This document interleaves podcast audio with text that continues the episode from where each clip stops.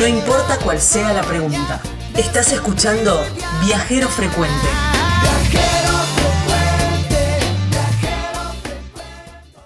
Bloque viajero se viene con una, con una linda historia y con un protagonista, porque yo imagino que abrió muchas puertas también este, mm, este, este vehículo, ¿eh? porque se trata de un fitito, un viejo, el viejo y querido fitito, modelo 73, la aceituna le llaman por el color también, imagino. Y es la historia de Juan y de Jime, los encuentran en las redes sociales como pasajeros del infinito, y que estuvieron haciendo una travesía desde la Patagonia Argentina, desde, desde Argentina hasta el norte del continente. Ahora la tenemos a Jime en Mar del Plata y es ella quien nos va a contar un poco de la historia de estos 50.000 kilómetros, 14 países en la, en la aceituna, en, eh, en, este fitito color verde, casi te diría verde manzana, una cosa así, lleno de calcomanías. Y vamos a, vamos a saber un poco más sobre, sobre esto. Hola Jime, gracias por recibirnos. Hola, hola, ¿cómo están? Gracias a ustedes por el ratito este para charlar. bueno, vos estás en Mar del Plata y Juan está eh, en, en, otro, en otro país. sí, bueno, Juan es colombiano, nosotros nos conocimos durante el viaje y unos meses atrás viajó a visitar a su familia, que hacía mucho que no veía, y bueno, y ahora sigue allá porque con todo este tema de lo que estamos viviendo, lamentablemente le están cancelando el vuelo y, no puede todavía regresar. Así que estamos en la espera de que pronto nos, volvamos a encontrar acá en, en Mar del Plata. Ahí está. Bueno.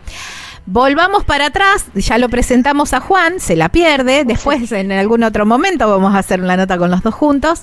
¿Y, mm, ¿y cómo, cómo arranca esta historia de viajes? Bueno, el viaje comienza en el año 2016, en diciembre, casi 2017. En su inicio yo salgo de Mar del Plata con un amigo, Rodrigo.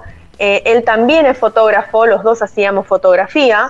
Entonces surge el viaje como una idea de unir eh, un estilo de vida que, buscábamos, un estilo de vida libre, con lo que nos gustaba hacer, que es viajar y sacar fotos, básicamente. Eh, obviamente el viaje, si bien se dio de un momento a otro, estos son deseos que yo particularmente tenía desde muy chica, desde muy joven, y poco a poco fui haciendo que mi vida me vaya llevando a poder tomar esta decisión de salir un día sin fecha, sin, sin retorno fijo, y bueno, y vivir este viaje, esta experiencia. Imagino que mm, antes de este gran lanzamiento eh, debe haber habido así como pequeños ensayos em, eh, o pequeños viajecitos donde decís, bueno, me tomo estos días o bueno, hago esto. alguna, alguna previa debe haber habido. Sí, claro, obvio. O sea, no fue una previa consciente para salir a viajar, sino que era lo que yo creo que todas las personas nos gusta hacer, que es durante nuestras vacaciones o apenas podemos juntar unos pesos, ahorrar, irnos de viaje a algún lado. Entonces yo siempre fui muy nómada, podría decir, desde chica, siempre me gustó mucho, mucho la naturaleza, los paisajes, eh, y lo que hacía era trabajar y con algunos sueldos, los primeros ahorros, eh, me tomaba las vacaciones o si no me dejaban tomar vacaciones, literalmente renunciaba porque no me podía quedar en ningún trabajo, yo necesitaba viajar, necesitaba salir y bueno, y con lo que me alcanzaba, los días que podía, viajaba, conocía y volvía. El tema era al volver, que tenía que volver a insertarme en la sociedad, volver a buscar un trabajo, siempre empezando desde cero. Y claro, llegó un momento que esto, dije, yo no puedo seguir así, tenía ya 25 años, y bueno, y ahí fue que se empezó a gestar esta idea de, bueno, cómo uno lo que a mí me gusta hacer eh, con el estilo de vida que a mí me gusta llevar. Y comenzó a surgir la idea de viajar. Ahí está. Bueno, y de a poquito la fuiste pensando, fuiste pensando. ¿Cómo saliste en este viaje? ¿El fitito salió desde acá, desde Mar del Plata? ¿O cómo, cómo, cómo llegamos? Sí, bueno, em, en realidad yo soy psicopedagoga, terminé mi último año en la universidad, estaba comenzando las prácticas. Igualmente sentía esto, viste, de que no, no estaba completa, no era mi camino. No era lo tuyo. Entonces, claro, empecé a estudiar ahí fotografía, que era algo que siempre me había gustado. eh, compré una cámara y mm, en ese proceso de empezar a estudiar fotografía, yo ya lo hacía con la idea de salir a viajar con eso. Mi mamá en ese momento tenía una motito de cuando ella era joven, una Honda 100 del año 80 también, eh, y me iba a ir en moto, amiga. Yo era lo único que tenía en ese momento y digo, agarro la moto y me voy. Bueno, en ese proceso justo conozco a Rodri, a mi amigo, que vino a dar un taller de fotografía en Mar del Plata, ella trabajaba como fotógrafo, y ahí entre charla y charla surgió la posibilidad de hacer algo en conjunto. Y bueno, y la idea del fito surgió ahí nomás, a los días, nuestra idea era, bueno, ¿en qué nos vamos? Compramos una combi, algo así, pero eran muy caras, la verdad que nunca estaban bien de motor. Mm, y dijimos, no, y nos vamos en un fito. Primero fue a modo de chiste, la verdad, y después nos fuimos dando cuenta de que ese fito, ese auto, tanto en Argentina como en otros países, era un símbolo, la verdad, es un símbolo para los argentinos. Y más una aventura de ese tamaño en un auto de ese tamaño iba a llamar también mucho más la atención. era, un era un mensaje. Así que bueno, ahí surgió la idea del Fiat. También pensando en la mecánica, ¿no? Y en el mantenimiento, supongo. No, mira, ah, nunca pensamos en mecánica, en mantenimiento, en nada, porque ninguno de los dos teníamos idea de lo que yo. O sea, salimos al auto, creo que los primeros días le medimos el aceite, le miramos un par de cositas, los frenos y así nos fuimos. Nunca le hicimos nada, nunca lo chequeamos, nunca aprendimos mecánica.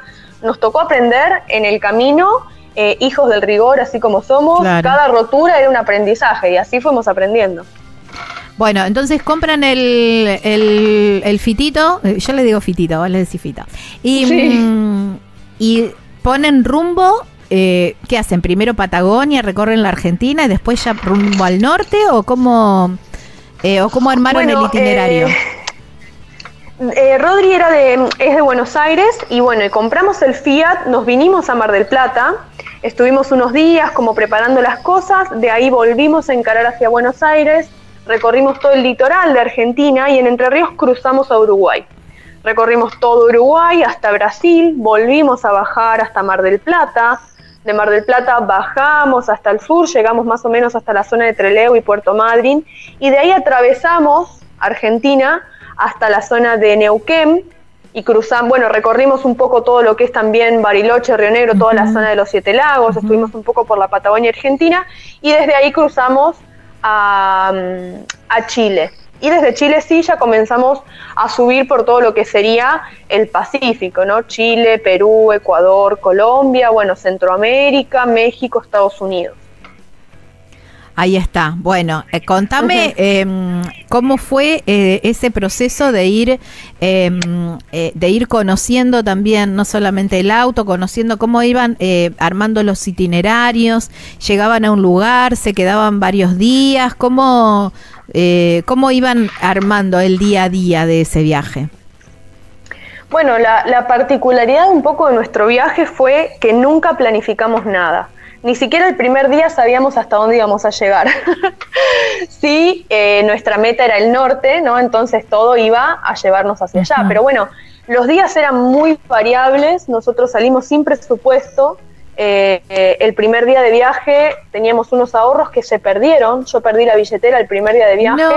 Salimos de Buenos Aires, sí, sí, una historia muy loca. Salimos de Buenos Aires con 500 pesos en el bolsillo, y dijimos, bueno, Para, 500 pesos y estamos hablando de el 2017, no hace tanto, digamos, 500 pesos no era wow. No, no, no, no, no, era No sé si llegaba, llenabas el tanque con 500 pesos. No, nos alcanzaba justo, mira, te digo, cuando nos dimos cuenta que habíamos perdido la plata, nos alcanzaba esa plata que nos quedaba justa para cargar la nafta necesaria para llegar raspando a Buenos Aires. Y en Buenos Aires pensábamos dar un taller de fotografía nocturna, juntar unos pesos más y con eso seguir a Uruguay. La realidad es que llegamos a darnos cuenta de que perdimos la plata y dijimos, el primer día, ¿eh? imagínate, con toda esa ansiedad que uno tiene de decir, listo, empecé a viajar. Eh, ¿Qué hacemos? ¿Seguimos o volvemos? Volvemos, juntamos más plata y ya nos vamos más tranquilos. Y era, volver después de haberse despedido de la familia, de haber creado todo ese circo de la salida, de la expectativa, de la ansiedad, volver a pasar por todo eso, no. Eh, así que decidimos continuar. Sabia decisión. Listo. A lo que nos presenta el camino. Claro, está bien. Bueno, Hay, algo, sí. hay algo que nosotros siempre decimos acá en Viajero Frecuente que se repite en cada una de las historias viajeras de estos más de cinco años que venimos transitando, es que siempre el viaje provee. Te pasa esto, siempre eh, estás ahí en la lona total y siempre el viaje de alguna u otra forma te provee. ¿Cómo fue esa? Sí, sí. No, fue maravilloso. Yo creo que ese eso que vos nombrás es uno de los aprendizajes más grandes que me dejó el viaje, tanto para seguir viajando como para la vida en general. Es aprender a confiar de que las cosas llegan. Obviamente, esto de aprender a confiar no es sentarse en un sillón y decir, bueno, yo confío en que las cosas van a llegar a mí. No. hay que esforzarse, hay que trabajar, hay que ser creativo, moverse para que las cosas lleguen. Pero cada vez que lo necesitas, y el viaje nos enseñó esto, llega. Eh, y te digo a través, no sé, de la ayuda mecánica cuando se nos rompía el auto, de que aparezca alguien que nos invitaba a su casa cuando no teníamos un lugar para dormir, de que, no sé, el lugar donde armábamos la carpa aparecía una persona y nos invitaba a ir a un hotel, em, la persona que venía y nos invitaba a hacer una excursión, un paseo que nosotros no podríamos haber pagado por las condiciones de nuestro viaje. Bueno, todo, todo se iba dando de una manera espectacular, la verdad, que coincidía. Sí, y así pasa, ¿eh? Y así se repite en cada una de las historias. Un poco también el mensaje para quien está escuchando del otro lado y decir, ay, no, pero mirá si me pasa, pero mirá si me pasa. Seguramente te van a pasar todas esas cosas que vos estás imaginándote, pero seguramente también las van a, las vas a sacar adelante. Una cuestión de actitud también, ¿no? Sí, sí, totalmente. Es una cuestión de actitud, de creatividad, de ganas. Eh, porque también va mucho en cómo vos te tomás esas cosas. Obviamente no te voy a mentir que cuando se te rompe el auto en la mitad de la ruta te preocupás, te asustás, puede que hasta te enojes, pero es esto que decimos, llega la solución. No, no vas a quedarte, no vas a morir en el medio del desierto, alguien te va a ayudar. Tal cual, tal cual, siempre llega. Y mm, bueno, eh, estaban sin un peso. Eh, ¿Y cómo fueron así como ideando la estrategia para ir solventándose el día a día y literal día a día? Sí, bueno, eh, es muy loco. En realidad, mira, la primera experiencia que yo tuve, primero es cambiar totalmente el chip, fue cambiar totalmente el chip de lo que veníamos acostumbrados, de esta linealidad de tengo dinero, compro, ¿no? Con eso soluciono todo. Fue cambiar ese chip porque no teníamos el dinero, entonces era bueno, ¿qué hacemos? Habíamos impreso unas postales muy bonitas que teníamos de fotos nuestras para empezar como a, vender en el viaje.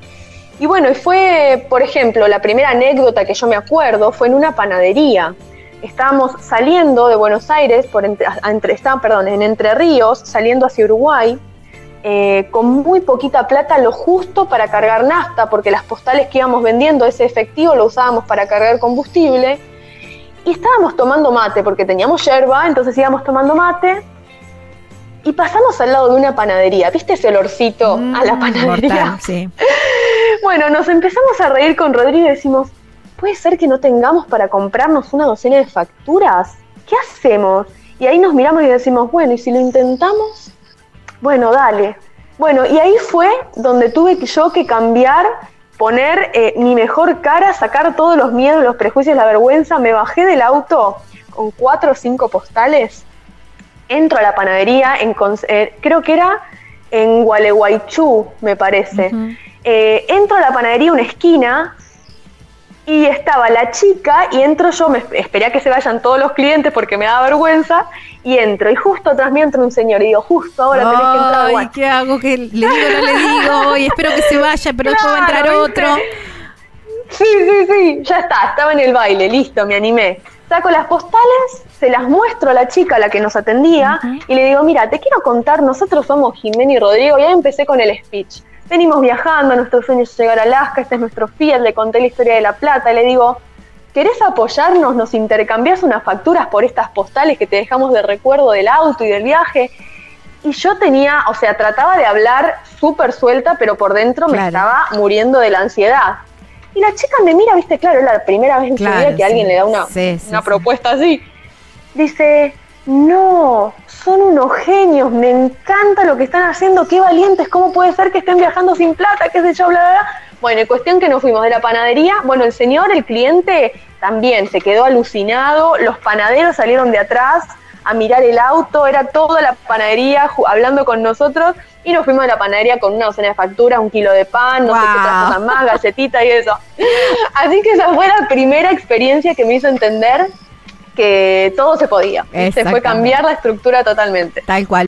Nos vamos así como muy rápidamente a seguir con la historia de Jime, que bueno, eh, hasta eh, lanzamos así, tuvieron su, eh, su, primera docena de facturas y su kilo de pan para seguir el viaje ahí en Entre Ríos y esto también, ¿no? De soltarse y de decir, bueno, por ahí va, viste que ya después uno va, como armando el, el speech Mm, y, resulta más fácil. Eh, estamos hablando con Jime de Pasajeros del Infinito. Jime, eh, fue así, ¿no? Ya después que a medida que ibas hablando era como que solo salía el, mm, el, speech para, para poder ofrecer las, eh, las postales.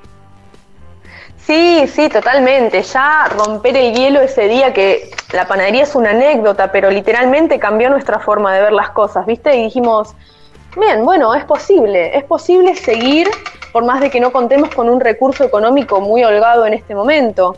Así que después de eso, obviamente, fue eh, nosotros, eh, como te digo, es la creatividad. Entonces, a partir de ahí empezamos a hacer un montón de intercambios ofreciendo, por ejemplo, videos, fotografías, también en restaurantes, a cambio de, mm, del almuerzo o de la cena. También vendíamos postales en las plazas, en los parques, la gente enseguida se acercaba, dábamos talleres de fotografía a la gorra o cobrando una entrada. Nos poníamos en contacto con la municipalidad de las distintas ciudades o pueblos y hacíamos algún evento avisando nuestra llegada. Bueno, es entrar en el rol de que de lo que estás haciendo, ¿no? Y, la verdad que es espectacular todo lo que se puede lograr eh, siendo creativo, cambiando la cabeza. Claro, tal cual, ¿eh? Tal cual, así es. ¿Y cómo mm, eh, iban resolviendo? Eh, vos decías, bueno, no teníamos un itinerario fijo, pero bueno, sabían que iban rumbo al norte, eso sí estaba claro.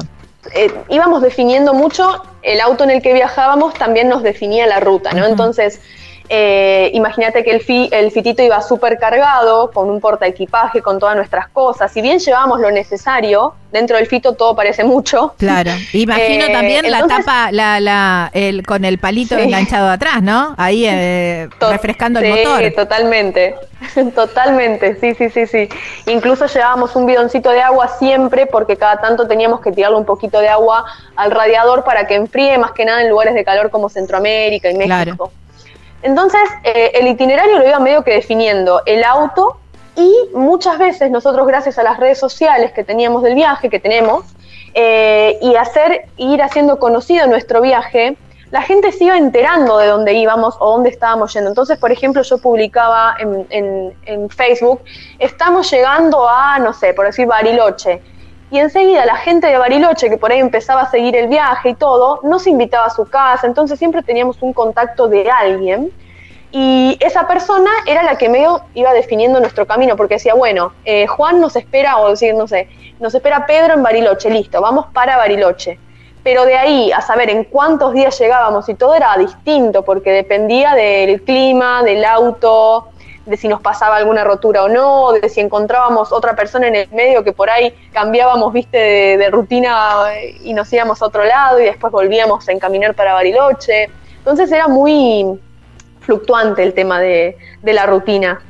Es importante esto también que vos decís, ¿no? De ir a eh, dejar abierto el viaje en esto, porque por ahí te encontrabas, qué sé yo, te parabas con alguien y decía, pero no, escúchame, no conocieron tal o cual cosa, no fueron a recorrer tal, o cual, lugar que está 30, 40 kilómetros para atrás y también tener esa apertura de decir, sí, pará, nos volvemos y vamos a ese lugar y después retomamos el camino.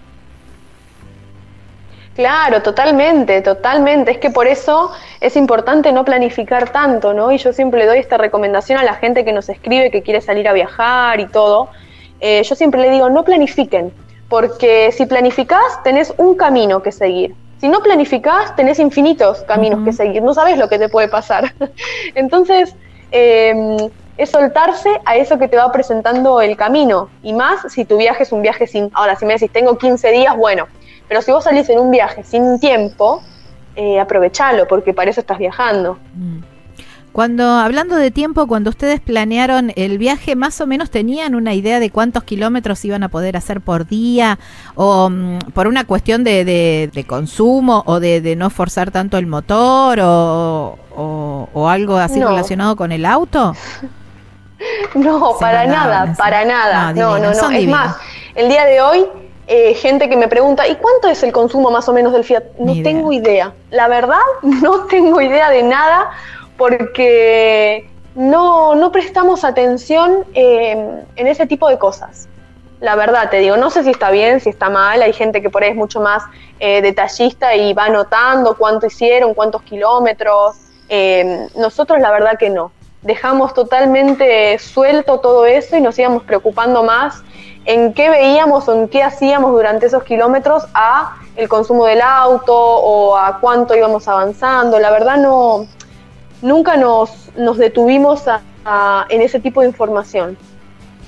Eh, y nunca tuvieron tampoco problema entonces en, conseguir, porque el, eh, combustible, porque el tanque del fito es, eh, es un poco acotado.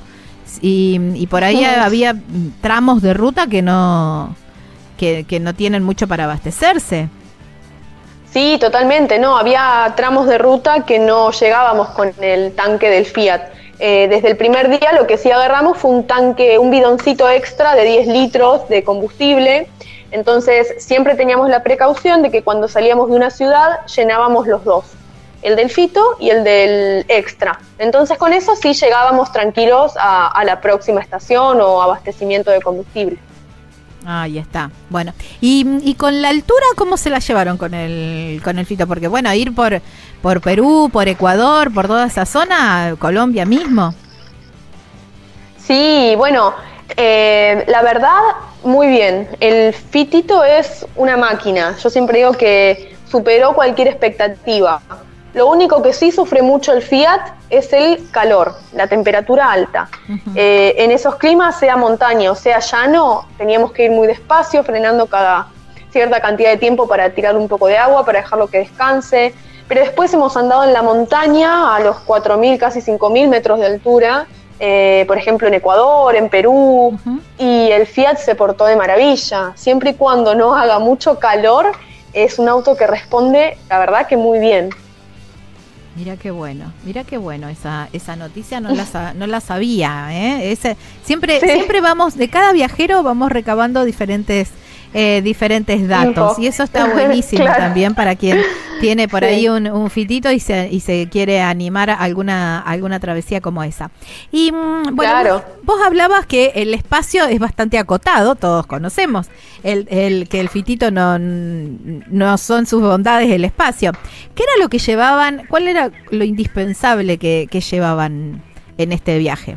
De equipaje, ¿no? Bueno, eh, nosotros obviamente no contábamos con la posibilidad de dormir adentro del vehículo, eh, ni teníamos cocina, nada, entonces llevábamos todo lo necesario para poder acampar cómodos, tranquilos, nuestra carpa, bolsas de dormir, aislantes, incluso teníamos dos almohaditas chiquitas, eh, teníamos una cocinita de montaña, una cocinita que chiquita que podíamos calentar cualquier cosa. Eh, teníamos una cajita mm, de plástico con alguna olla, unos platos y cubiertos. Eh, bueno, dos mochilas donde teníamos nuestra ropa y nuestras cosas. Después llevábamos también un bolsón lleno de repuestos del Fiat, el tanque extra de, extra de combustible, un bidón de agua de 10 litros, dos ruedas de repuesto, eh, bueno, todo lo que es, qué sé yo, el cricket, una cinta por si tenían que remolcarnos, Em, dos sillas, dos sillitas plegables de camping, eh, nuestras cosas de venta, las postales, las mochilas con las cámaras. Y vamos cargaditos, la verdad, o sea, no llevábamos nada de sobra, pero bueno, eh, el espacio era chico, entonces ocupaba.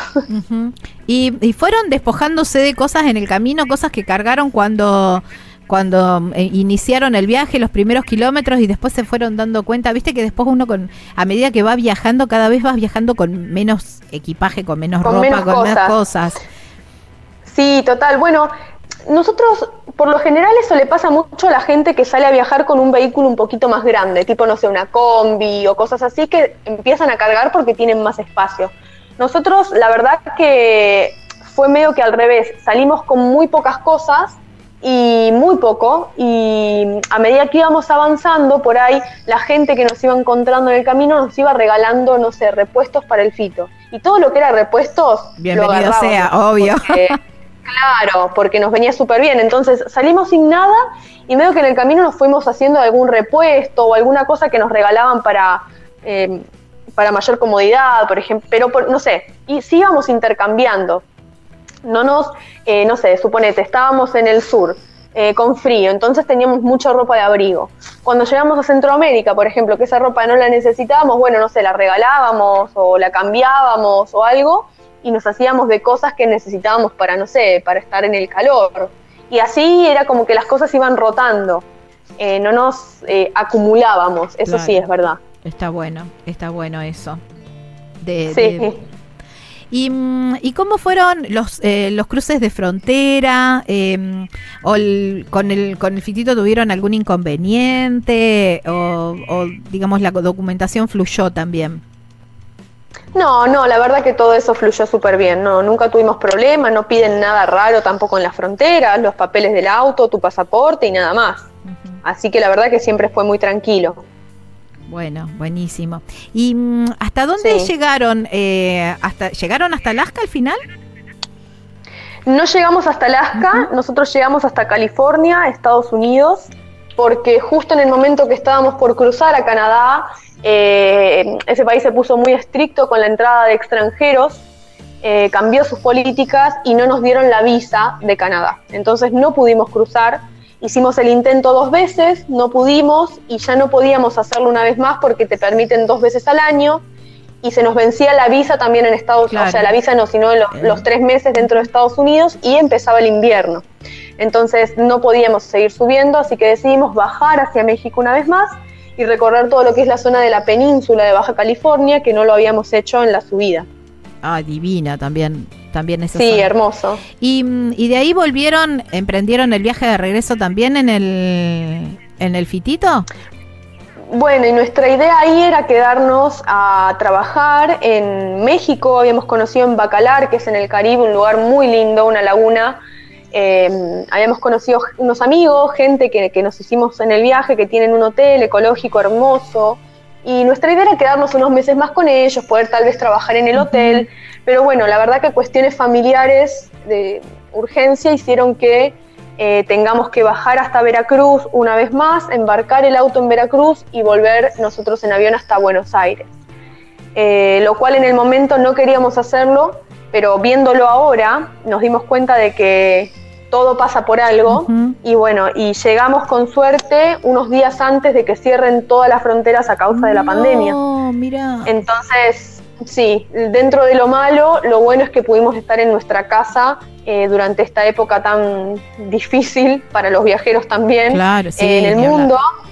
Y, bueno, y vivir la cuarentena y todo este tiempo adentro para sumar otros proyectos. Tuvimos la suerte de terminar, editar el libro, que ahora ya lo tenemos para como una herramienta más. Así que bueno, dentro de lo difícil siempre sale la, la parte buena, ¿no? Claro, porque en México por ahí no se hablaba demasiado del tema de la pandemia. Estaban como medio en una burbuja ahí, ¿no?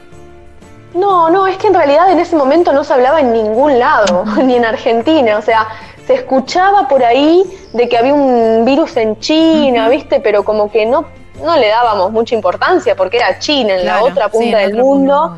Y fue tan rápido de un momento al otro que se expandió que bueno, cuando nos quisimos dar cuenta ya estábamos en, bueno, en Argentina y era como, mira, si nos hubiéramos quedado unos días más, capaz que no podíamos volver. Así que la verdad, nada, muy loco. ¿Y el fitito llegó a la Argentina?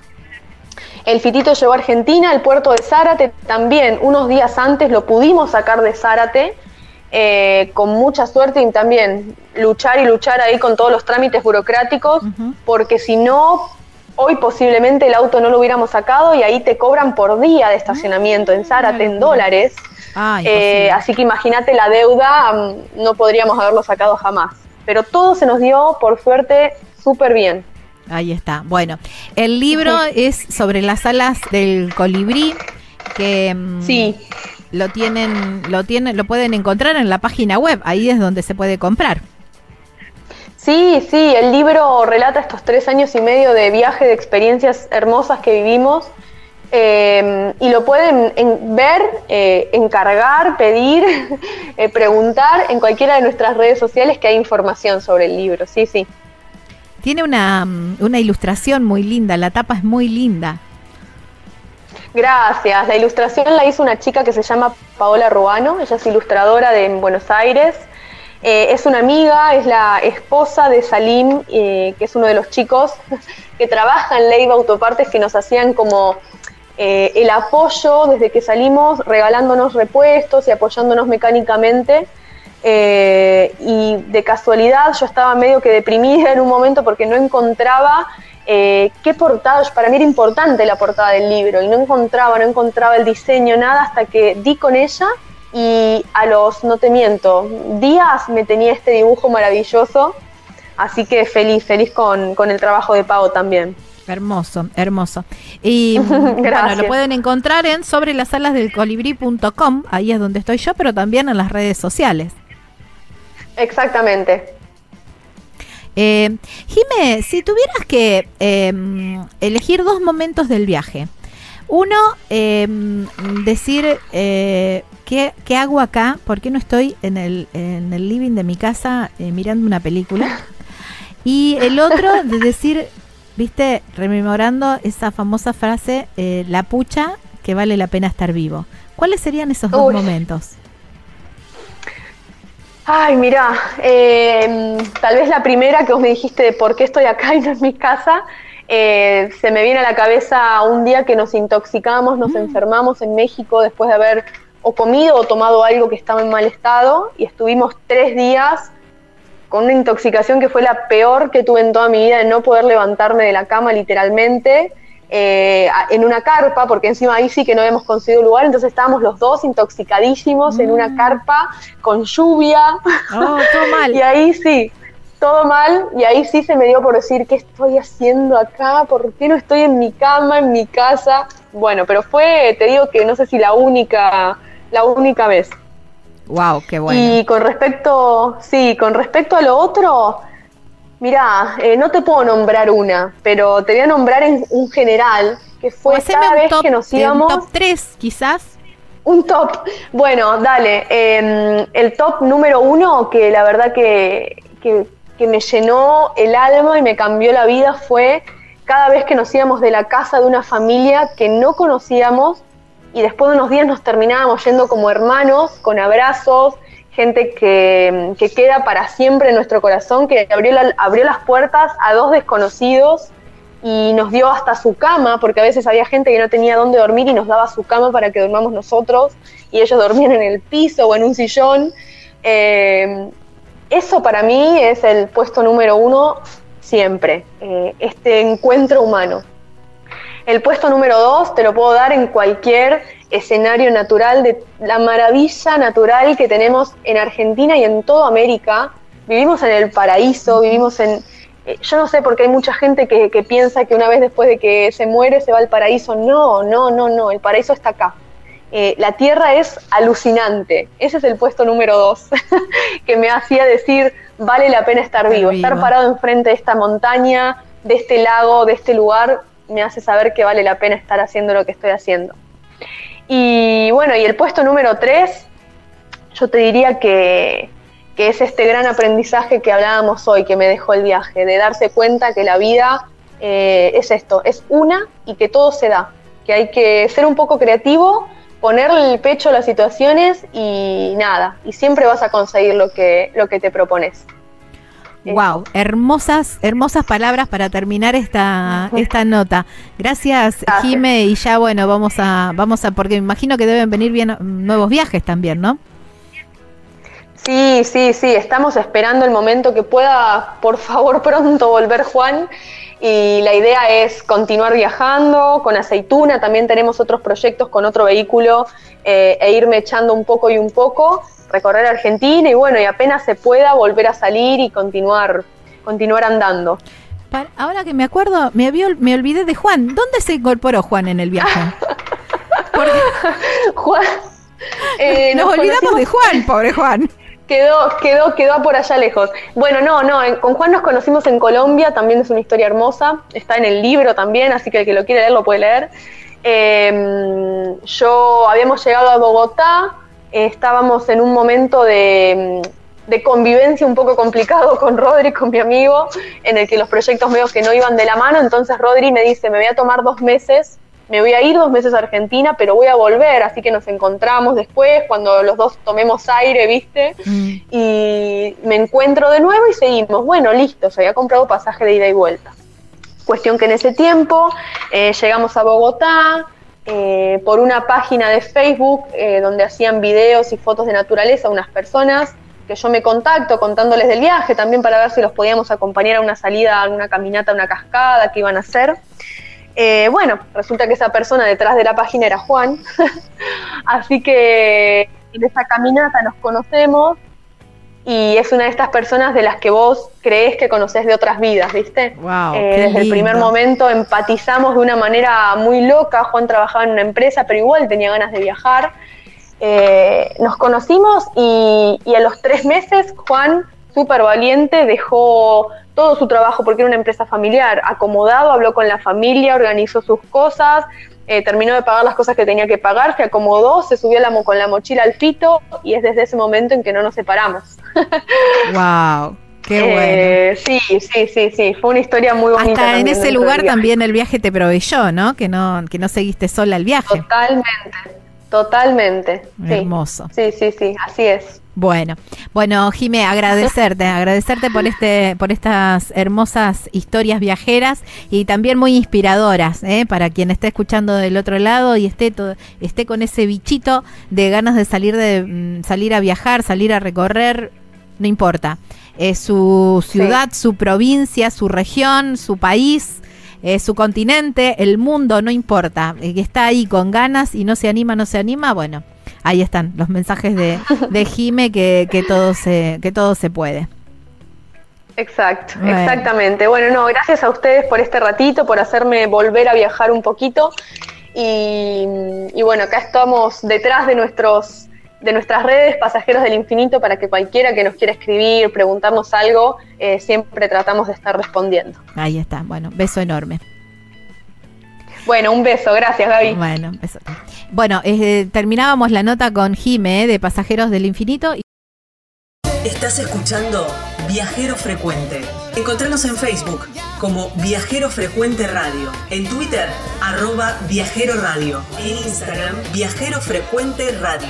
Vamos a viajar, si no es ahora, ¿cuándo? ¿Cuándo?